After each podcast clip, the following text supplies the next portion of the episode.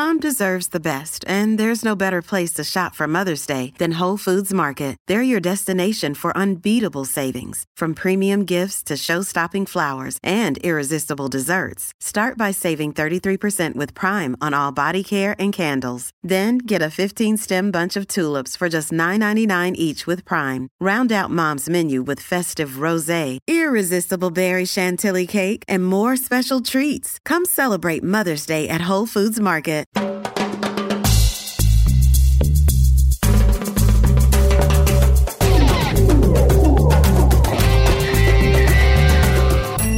Buenas, buenas, buenas. Buenas desde Nueva York esta semana a la previa. ¿Cómo estás, Boris? ¿Dónde estás vos? Hola, Nueva York también. Hemos estado todos viajando por todos lados, pero, pero ya de vuelta en casa unos días, así que perfecto. Y también es un día increíble de primavera, así que todos estamos, eh, queremos salir de la oficina, me parece, y, y respirar este linda em, eh, aire en abril en que está eh, trayendo la primavera a nosotros. Y tenemos muchas cosas. ¿ah? La primavera arrancó con demasiadas noticias. uno de estos es el fin de semana, sorpresa, WWE anunció un 21.6, eh, ¿estoy equivocada o no? Eh, billones en inversión junto con eh, UFC de IMG Media y van a armar una compañía, un merger, digamos, de World Fighting eh, a partir de ahora. Es una, como digamos, todo el mundo en Estados Unidos y afuera conoce WWE y UFC. Imagínese que ahora todo eso va a ser una sola compañía.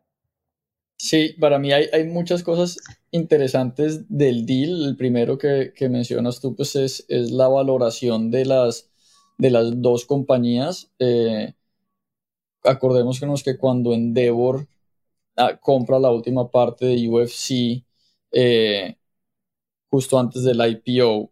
La valoración de UFC estaba alrededor de 4 billones y medio, más o menos. Y ahorita en este merger, eh, UFC está valorado en más de 12 billones. O sea, triplicaron la valoración de UFC entre que hicieron el IPO y hacen este merger. Por otro lado, la valoración de WWE también, que estaba como sabemos es una compañía pública y el market cap estaba... 16 billones, ¿no? no, estaba en 6.5, un poco más, y en este nuevo deal eh, la valoran en, más de 9. O sea, hubo un premium en, lo que estaba trading antes, cuando era pública, antes de anunciar el, el, eh, el merger y el merger. O sea, un crecimiento en la valoración de las dos compañías eh, increíble. Al final de cuentas, pues es un all stock deal. Como dices tú, valora la nueva compañía en más de 21 billones. Van a crear una compañía pública separada, enfocada en, estos dos negocios. Eh, y desde un punto de vista de las valoraciones, pues al ser un, un all stock transaction, pues casi que tú puedes ponerle la valoración que quieras a los dos negocios que estás merging. Al final de cuentas, pues eh, UFC, eh, Endeavor retiene el 51% del, del, control de esta nueva compañía y WWE 49%. 9%. dándole a, a, a Endeavor pues el control operacional y muchas preguntas de toda la gente con la que yo he hablado de si efectivamente la valoración de estas dos compañías es eh, realista o no, pero como te digo, cuando se hacen estos deals y son all stock transaction, casi que la valoración que tú le puedes poner es, es lo que quieras desde que haya eh, un concepto de eh, proporción en lo que traen los dos negocios. Eh, esto se ve mucho en, en, los mergers que pasan en, en, media también cuando, cuando se compran propiedades de medios en, en all stock transactions, ¿no?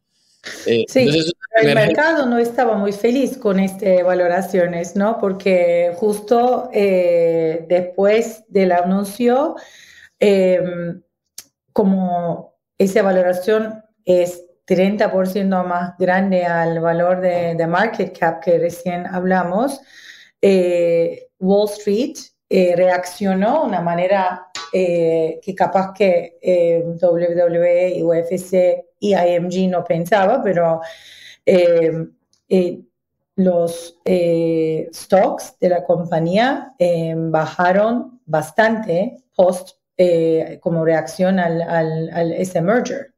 Sí, yo, yo creo que hay que ver un poco cómo, cómo terminan organizándolo. Ayer en una entrevista que hacen Ari Emanuel y, Vince McMahon, un poco el, el pitch que hacía Ari era que al tener estas dos compañías en un pure play de, ligas de, pelea, eh, le iba a dar un valor mucho más alto a, lo que se lo estaba dando al ser parte de UFC de, Endeavor y WWE como una compañía eh, sola, digamos, y que a su misma vez piensa que la valoración que se le dan o que le dan los, los analistas a, a Endeavor ahora sí puede ser un poco más real del negocio que queda separado, que es la parte de IMG en deportes y la parte de representación con WMI.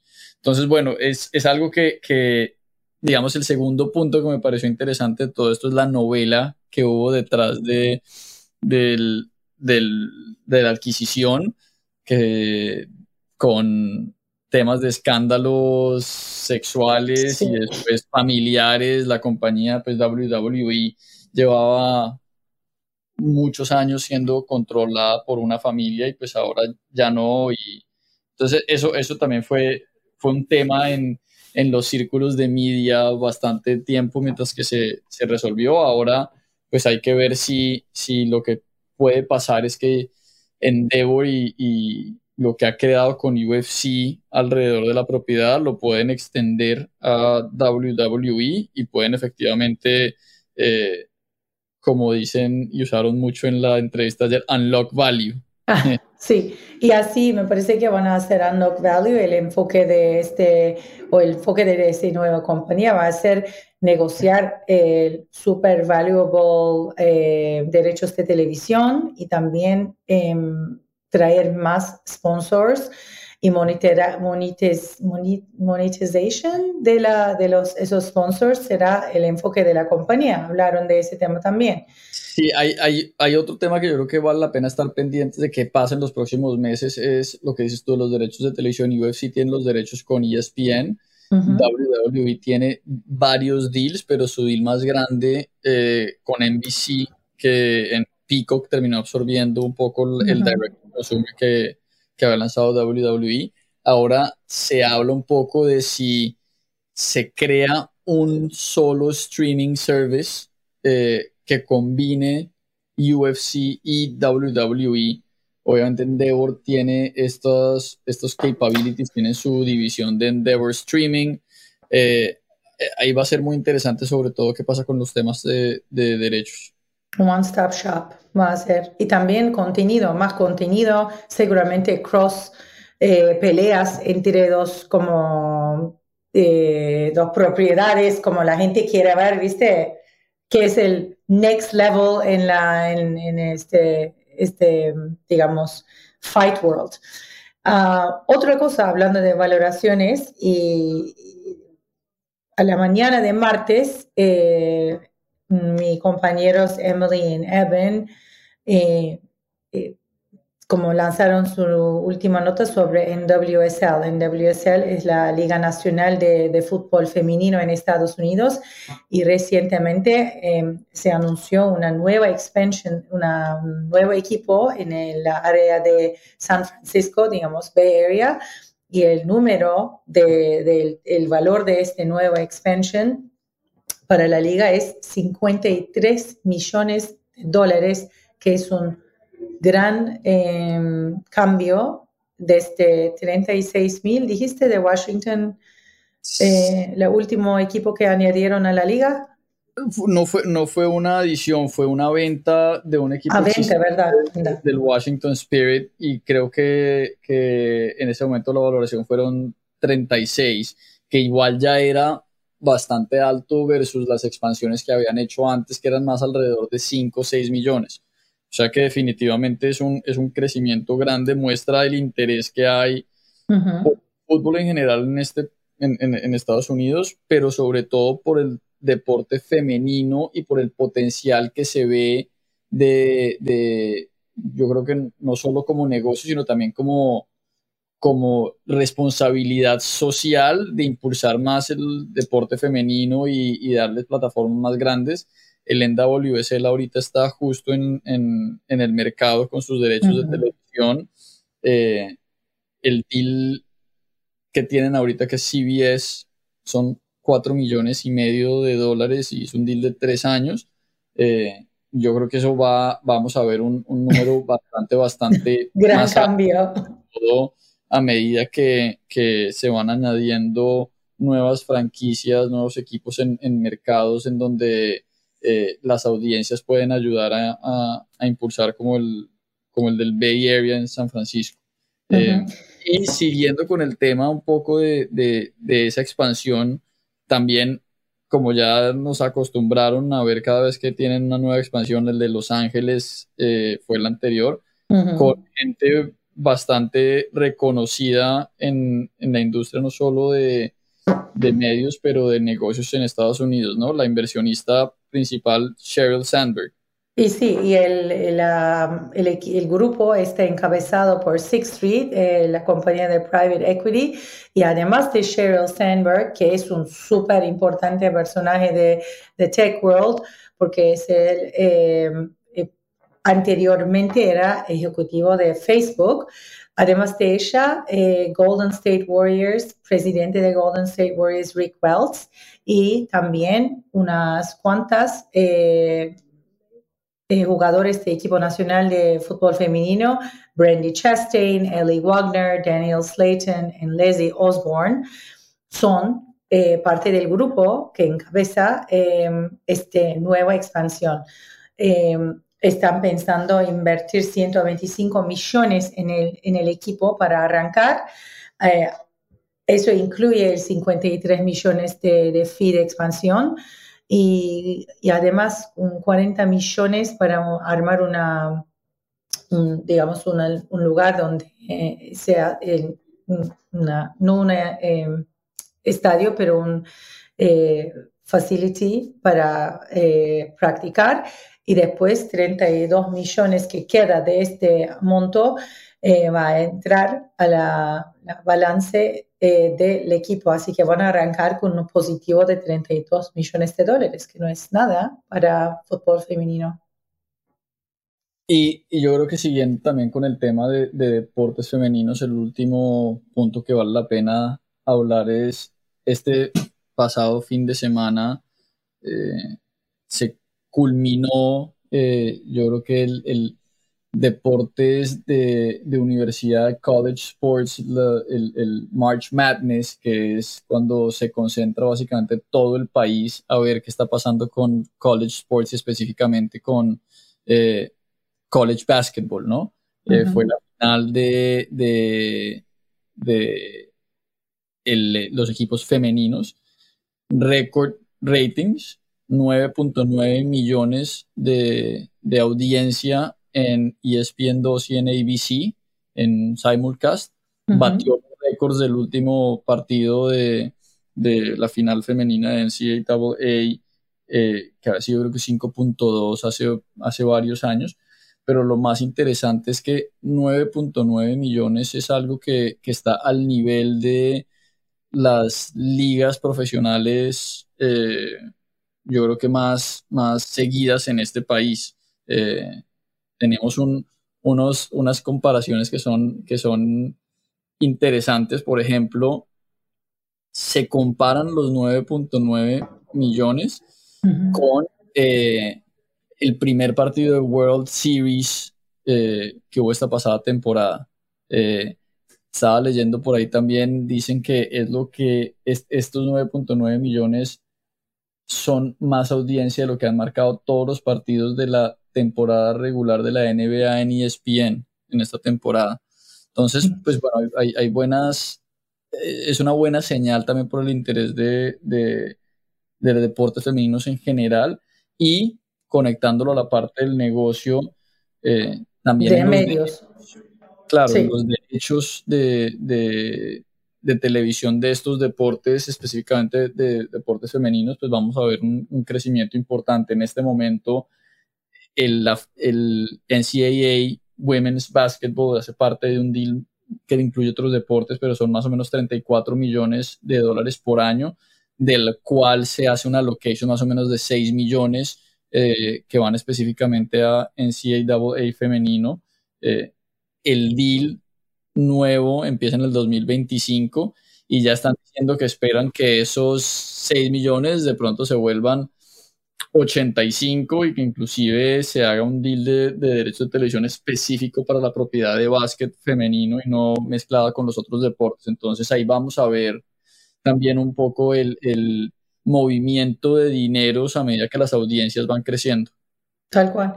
No sé si vale la pena mencionar que acá en el en básquet femenino, el básquet femenino universitario es mucho más, eh, tiene mucho más seguidores casi que WNBA y la liga profesional de básquet, porque como en otros países en Europa, en Sudamérica, básquetbol femenino y masculino es eh, bastante grande, pero acá lo de universidad, los equipos de universidad son como para mí lo que yo vi estos 15 días entre mis compañeros y todo el mundo que están hablando, es, tienen seguidores de, yo pienso que los seguidores son mucho más... Eh, grande y amplio que, eh, digamos, WNBA. A mí me parece, se habla mucho más en, los medios de comunicación también, todo el mundo lo mira y realmente son las nuevas generaciones, generación de estrellas de básquet salen de universidad en Estados Unidos. Así es, hay que, capaz que mencionar.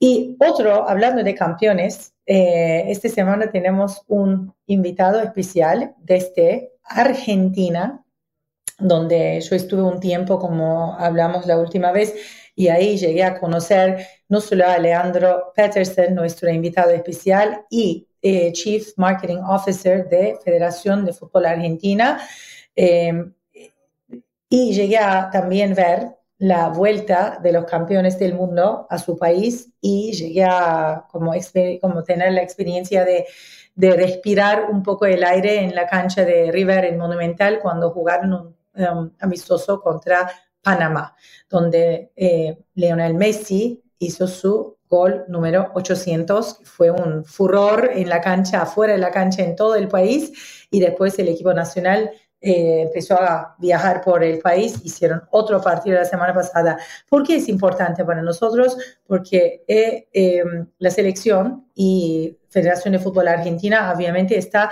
abriendo eh, más a los mercados afuera de Argentina y Sudamérica. Eh, ya tienen una campaña muy fuerte en Medio Oriente India y ahora, a partir de ahora mismo, están, eh, van a arrancar con una campaña especial en inglés para audiencias en Estados Unidos. Así que vamos a hablar con Leandro, que nos cuenta la estrategia de fútbol argentino afuera en inglés en Estados Unidos. Boris, eh, sabes como yo acabo de volver de Argentina y en Argentina conocí a alguien que hace un rato quería llegar a conocer y hoy tengo la oportunidad de tenerlo como invitado en nuestro programa. Si quieres, arranco y le presento y preguntamos eh, y arrancamos con nuestras preguntas.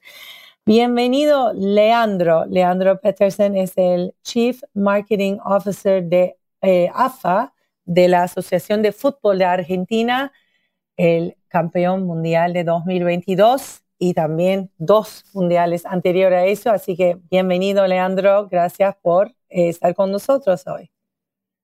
Bueno, muchas gracias por la invitación. Es un placer para, para mí compartir este momento con ustedes para poder hablar un poco de, fútbol, no solamente del logro nuestro, sino un poco de la industria deportiva, que creo que es algo que viene creciendo y en buena hora este tipo de charlas reflejan eso, así que encantado. Sí, yo estaba mirando a tu perfil y ve que vos empezaste en Vélez y te voy a contar una anécdota porque yo cuando empecé a vivir y trabajar en Argentina, el primer episodio de mi show lo filmamos en Vélez, así que es un lugar especial en mi carrera y me imagino para ti también. Ahí arrancaste con marketing, ¿no? Vos también, eso fue tu primer paso con sports marketing. Sí, en el mundo del deporte sí. Yo arranqué mi carrera en el ámbito corporativo, en empresas como Mercado Libre y como IBM, donde trabajé varios años.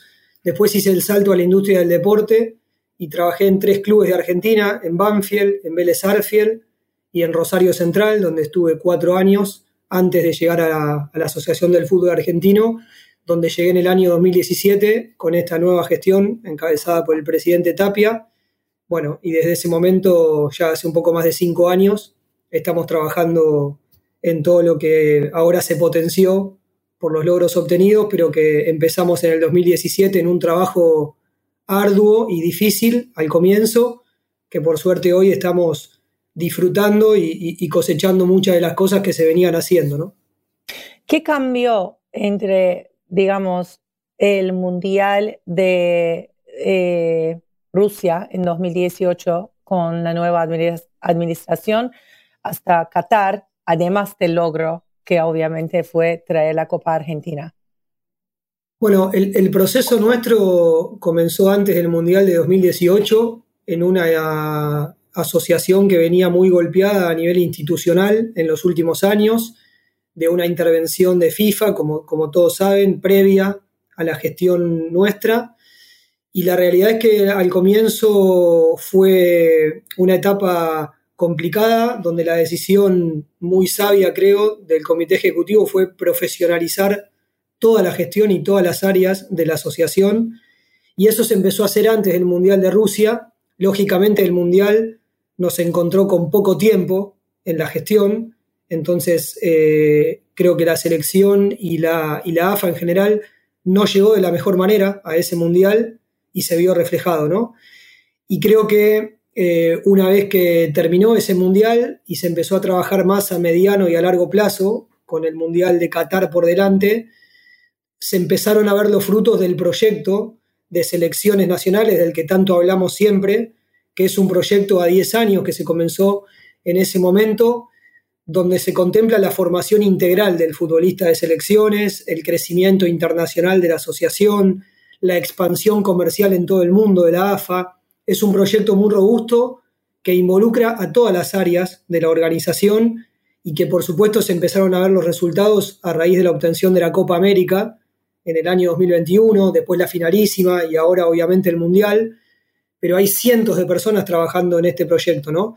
En lo deportivo, en lo administrativo, en lo comercial, en todo lo que tiene que ver con lo que nuclea a una asociación de lead como, como la nuestra, ¿no? Leandro, y, específicamente en la parte del, negocio, que es lo que, pues obviamente el, foco de este, de este show y, lo que le interesa bastante a, nuestra audiencia, ¿cómo, ¿cómo evolucionó la parte comercial y de negocio desde que entraron ustedes en el 2017 hasta hoy? Y la segunda parte de esa pregunta es, ¿cómo cambia, si es que cambia en algo, después de haber eh, obviamente obtenido todos esos títulos, la estrategia comercial cambia, qué mercados son el enfoque, etcétera? Bueno, acá la respuesta la, la dividiría en dos etapas, ¿no?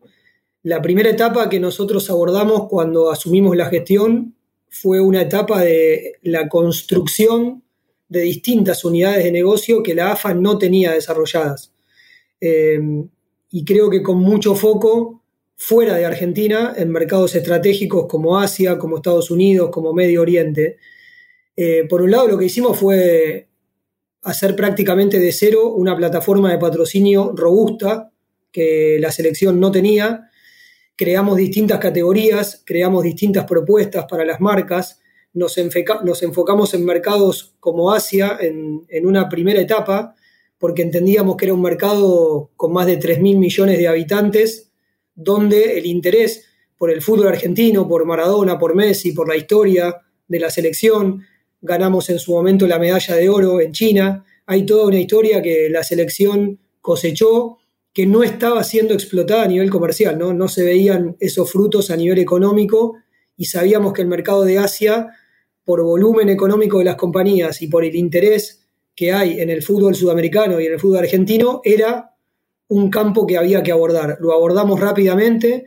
En el año 2018 fuimos a China, hicimos una ronda de negocios con las compañías más grandes de China, empezamos nuestro negocio digital con All Star Partner como socio para el desarrollo de las redes sociales, el desarrollo del e-commerce propio para el mercado chino y empezamos a trabajar con Wanda Group como agente comercial para que nos ayudara en contactar marcas rápidamente y en poder ofrecerles productos a medida, ¿no?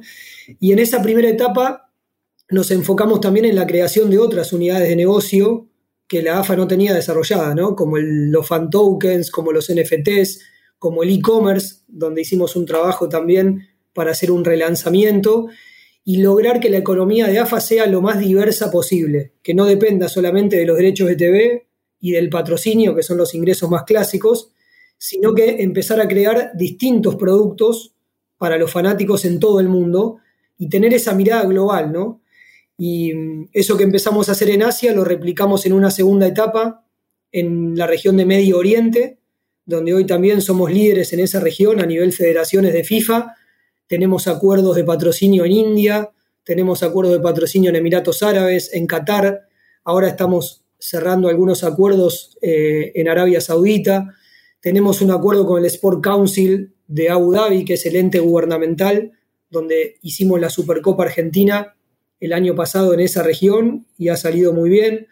Con lo cual creo que lo que viene por delante, habiendo ganado el Mundial, potencia lo que ya veníamos haciendo, pero me parece que el gran mérito de AFA fue haber creado todo eso antes del Mundial. Y, la verdad que eso fue una apuesta grande donde tuvo que haber una inversión donde también hubo que convencer al comité ejecutivo de que apoye esos proyectos y lo ha apoyado en muy buena forma para que nosotros, los profesionales que los gestionamos, podamos llevarlo a cabo con éxito, ¿no? Cuando dijiste primeros ingresos, obviamente eh, medio, eh, broadcast, televisión, derechos de televisión y sponsors son los más grandes ingresos para todos los equipos de fútbol y las asocia asociaciones.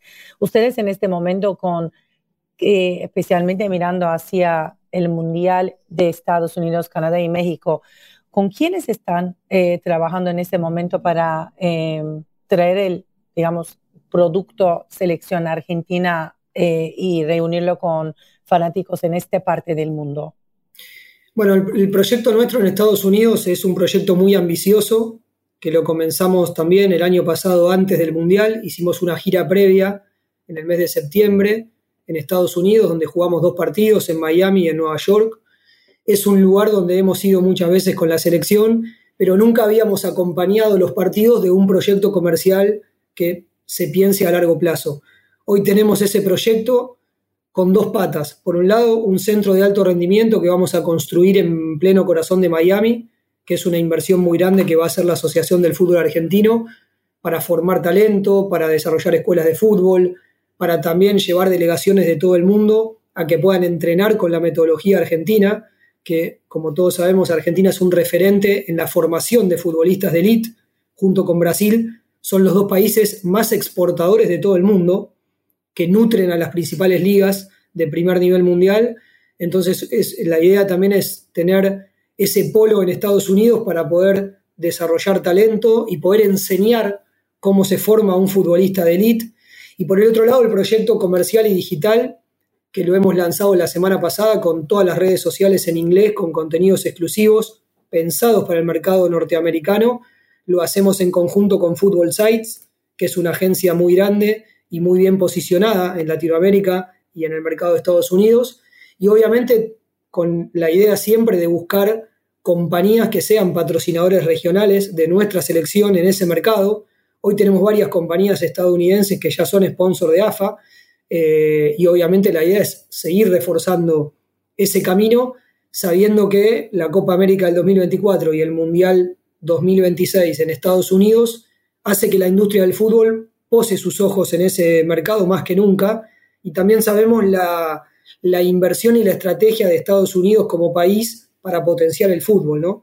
Con lo cual, vamos a ser la, federación, junto con Estados Unidos por ser local, que más presencia tenga sin ninguna duda en ese mercado, porque ya lo estamos haciendo desde ahora.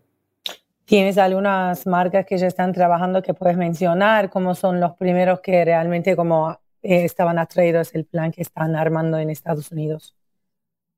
Sí, hay, hay, varias marcas que tenemos hoy, como por ejemplo McDonald's, socios.com, bueno, Adidas, Binance, que tienen acuerdos que son globales y muchas de las compañías que hoy tenemos trabajando con nosotros son de origen estadounidense, con lo cual ya hay una relación con compañías que nacieron en ese mercado y lo que estamos haciendo permanentemente, por eso viajamos todos los meses a Estados Unidos, es seguir abriendo ese mercado, ¿no? Invitar a compañías del mercado estadounidense que tengan presencia en Estados Unidos solamente o en todo el mundo a que apoyen los proyectos comerciales de AFA. También estamos buscando el nombre para el predio, el, naming para nuestro predio de Estados Unidos, que estamos en conversaciones con varias marcas.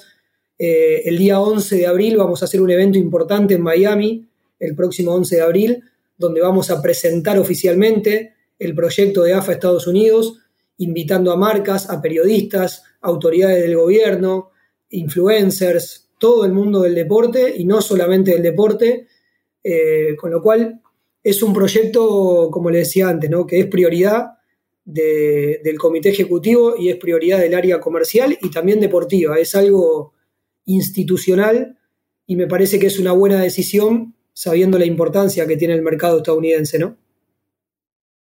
Y en, y en ese punto nos, nos contabas un poco de los, de los esfuerzos de expansión de Asia y del Medio Oriente. En este momento, la AFA ya tiene patrocinadores regionales en, esas, en esos territorios. ¿El plan es eh, seguir la misma estrategia en Estados Unidos o hay alguna diferencia simplemente por la diferencia en el mercado? Creo que el proyecto de Estados Unidos es más ambicioso, por esto de que le decía, de que vamos a tener un centro de alto rendimiento, cosa que en China y en la región de Oriente Medio no lo tenemos todavía pero en Estados Unidos ya lo tenemos el, tenemos el lugar, eh, la construcción va a empezar en breve y la idea es tenerlo terminado para la Copa América del 2024, para que idealmente la selección entrene ahí, concentre ahí, eh, con lo cual la, la diferencia creo que es esa, es un proyecto deportivo y comercial, que tiene las dos patas en el mismo nivel de importancia, y en el caso de Asia y de Medio Oriente, son proyectos más enfocados desde el punto de vista de marketing y comercial, no tanto desde el punto de vista deportivo todavía, y aclaro todavía porque la idea también es replicar lo que vamos a hacer en Estados Unidos en países como India, como China, como Emiratos Árabes, como Arabia Saudita, donde sabemos la importancia que le están dando al fútbol y la referencia de Argentina como líder ¿no? a nivel mundial por todo lo que, lo que ustedes ya saben, por lo que generó la Copa del Mundo y creo que también por la historia del fútbol argentino, que por suerte ahora se puso en valor, pero que es una historia muy rica, ¿no? Yo veo, eh, acabo de volver de un viaje largo de Argentina y obviamente me junté con mucha gente que trabaja en los clubes más grandes del país.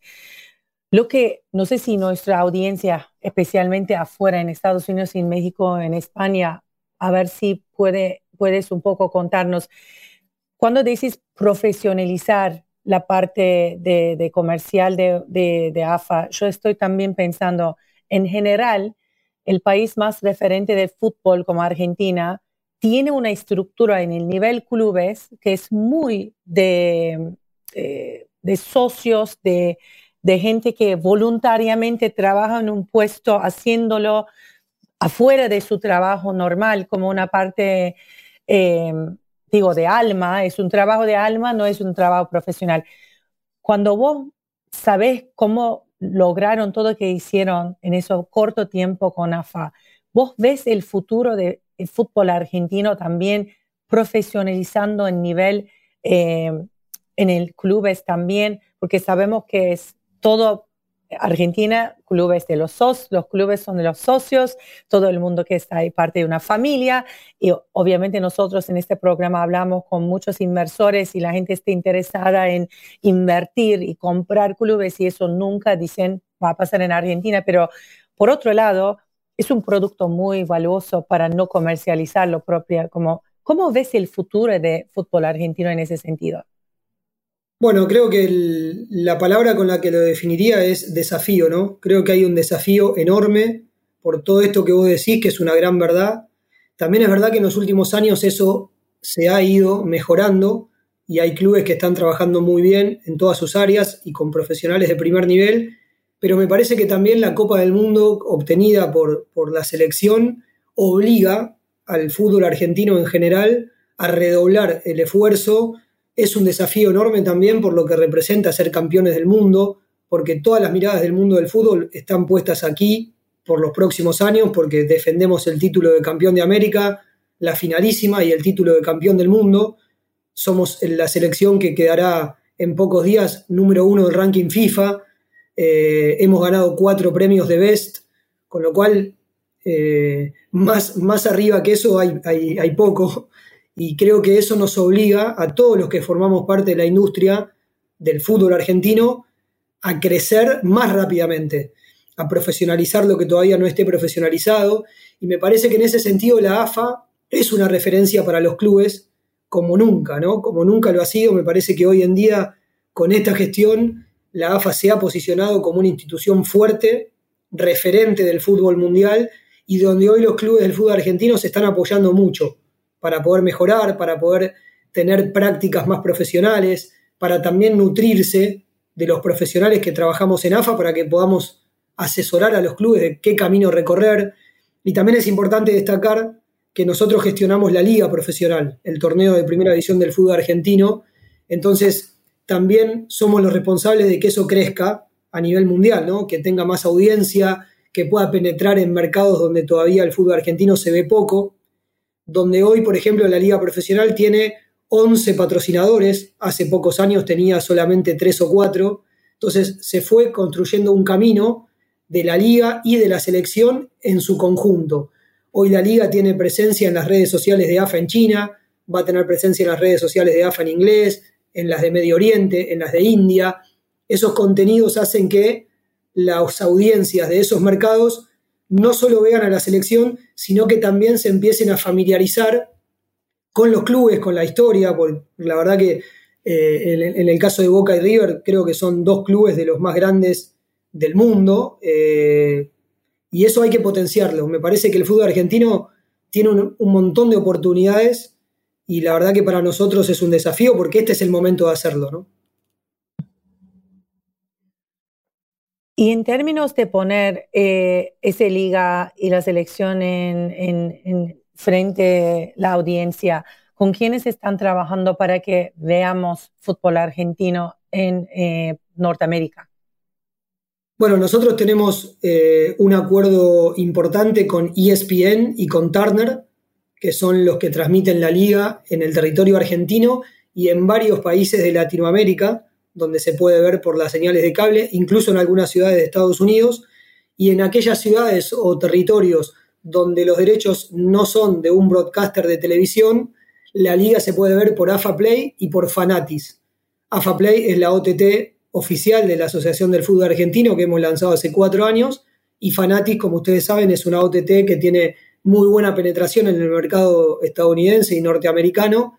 Son las dos alternativas que hoy la gente tiene para ver los partidos de la liga local y de la selección argentina, ya sea por televisión o desde el celular o desde cualquier dispositivo móvil a través de estas dos OTT, ¿no? Leandro, la pregunta obligatoria. ¿Qué tan fácil hace tu trabajo el llamar y decir eh, el representante de la selección campeona del mundo en donde juegan Messi y los demás? O sea, ¿cómo eran esas llamadas comerciales eh, antes del Mundial y después del Mundial? Bueno, la verdad que tenemos un montón de, historias y de anécdotas y de cosas de color, pero sinceramente, incluso antes del Mundial y ahora se potenció, todo el tiempo nos damos cuenta del lugar donde estamos, ¿no? Es eh, la elite de la industria del deporte mundial. Cuando vos viajás a cualquier país, eh, te das cuenta, ¿no? Más que estando en Argentina, cómo te reciben, la importancia que tiene para, un país recibir a la Asociación del Fútbol Argentino, tanto a nivel político como a nivel federación, ¿no? Eh, y la llegada que tenés para hablar con el presidente o el CEO de cualquier marca, que a, priori a todas les interesa escucharte. Después puedes cerrar una negociación o no por distintos motivos, pero la realidad es que la recepción que tiene el fútbol argentino en el mundo es enorme. Eso para nosotros es muy gratificante, porque sinceramente hace algunos años eso no era así.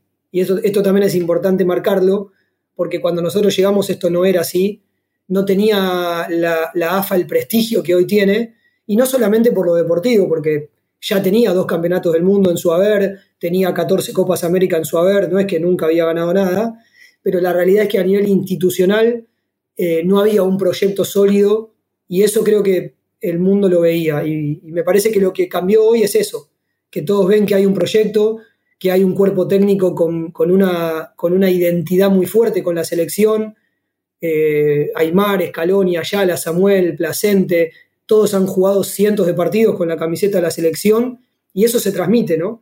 Creo que el grupo también que se ha formado con Messi a la cabeza, pero con un montón de jugadores que han pasado, todos generaron ese sentido de pertenencia que hoy la gente lo ve, por las ganas que ellos tienen de vestir la camiseta, por todo lo que, lo que declaran sobre su amor a la, a la selección, lo que se ha vivido en Argentina, y creo que, que Ali lo ha podido vivir estando acá, ha sido una revolución nunca antes vista de todo el país atrás de la selección.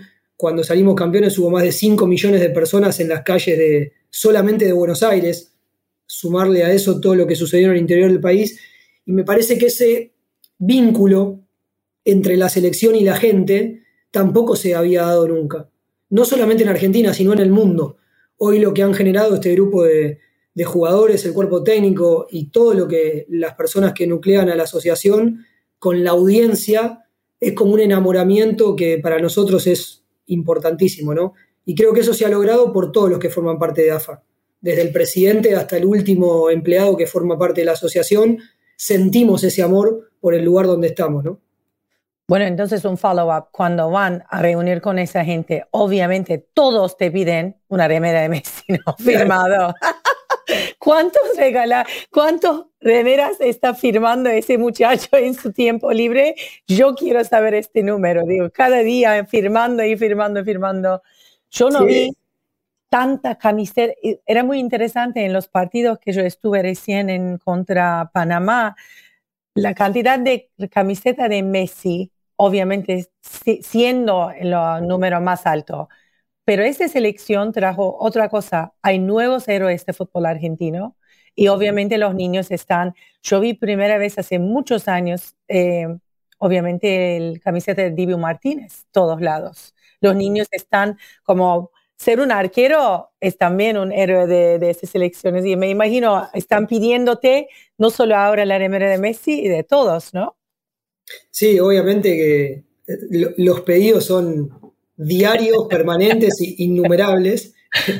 Y obviamente que para las marcas que trabajan con nosotros, tener ese privilegio de recibir camisetas firmadas, de, recibir entradas VIP en los partidos, de poder hacer acciones en el predio de Seiza, de recibir contenidos de los jugadores. Hay un montón de cosas que hoy para las marcas valen muchísimo, eh, sobre todo después de haber sido campeones, pero que ya venía sucediendo antes. Y creo que hoy como nunca eh, somos un producto muy atractivo para el mundo, ¿no? Desde el punto de vista comercial, desde el punto de vista de comunicación, hay un montón de cosas que nosotros ofrecemos a las marcas que realmente pueden rentabilizar un patrocinio y poder llegar a audiencias en todo el mundo con un producto que antes realmente no teníamos y que en los últimos años se fue construyendo, ¿no?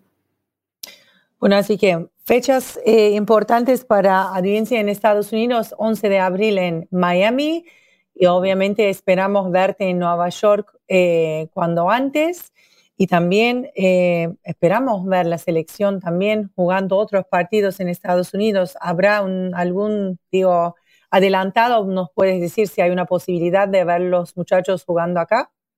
Bueno, ojalá. Este año, la verdad, el calendario es muy ajustado. Nos queda solamente una ventana de partidos amistosos, que es la ventana de junio, donde en Estados Unidos están en plena competencia y eso está dificultando un poco porque está la National League, está la MLS en plena actividad, pero no lo descartamos. Eh, después comienzan las eliminatorias sudamericanas en el mes de septiembre, con lo cual este año la única ventana de partidos amistosos que queda es la de junio, pero sí quizá puede ser el año próximo, el 2025 también. En el 2024 vamos a estar un mes y medio en Estados Unidos, si todo va bien, por la Copa América.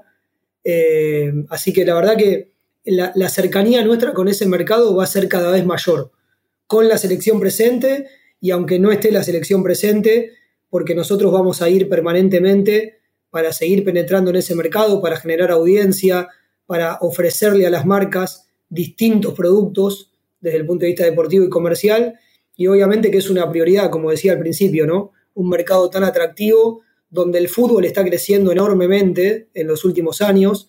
Creo que el crecimiento de la MLS es exponencial y es una de las ligas que más ha crecido en el mundo, sin ninguna duda, a nivel deportivo primero y a nivel comercial también.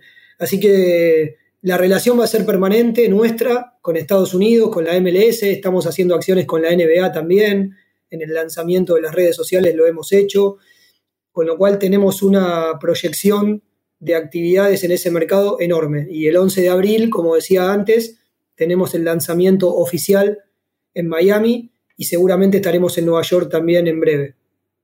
Gracias, Leandro. Muchas gracias, encantado y a disposición para lo que necesiten siempre. Una remera de Messi estamos pidiendo, ¿no? Enviaremos, enviaremos. es un chiste. Chao y tengas un super semana. Chao, chao. Gracias. Bueno, este fue muy divertido, me parece, y también escuchar acento argentino, que me gusta mucho, como sabes. Y capaz que primera vez fue un amigo de Asle en el show, antes de un amigo de Boris. Pero bueno, eh, gracias a nuestro invitado especial, gracias a vos, Boris, como siempre, estar eh, a mi lado y a nuestro productor y nuestro equipo en Sportico. La semana que viene con, con nuevas noticias, con mucho más contenido, análisis y debate de vez en cuando. Los estamos esperando aquí en la previa en un episodio nuevo. Así que en dos semanas nos vemos. Hasta ahora, ojalá tus viajes y todo sale muy lindo, Boris. Vamos a ver en qué parte del mundo eh, estamos en dos semanas. Gracias a todos. Tal cual. Chao, chao.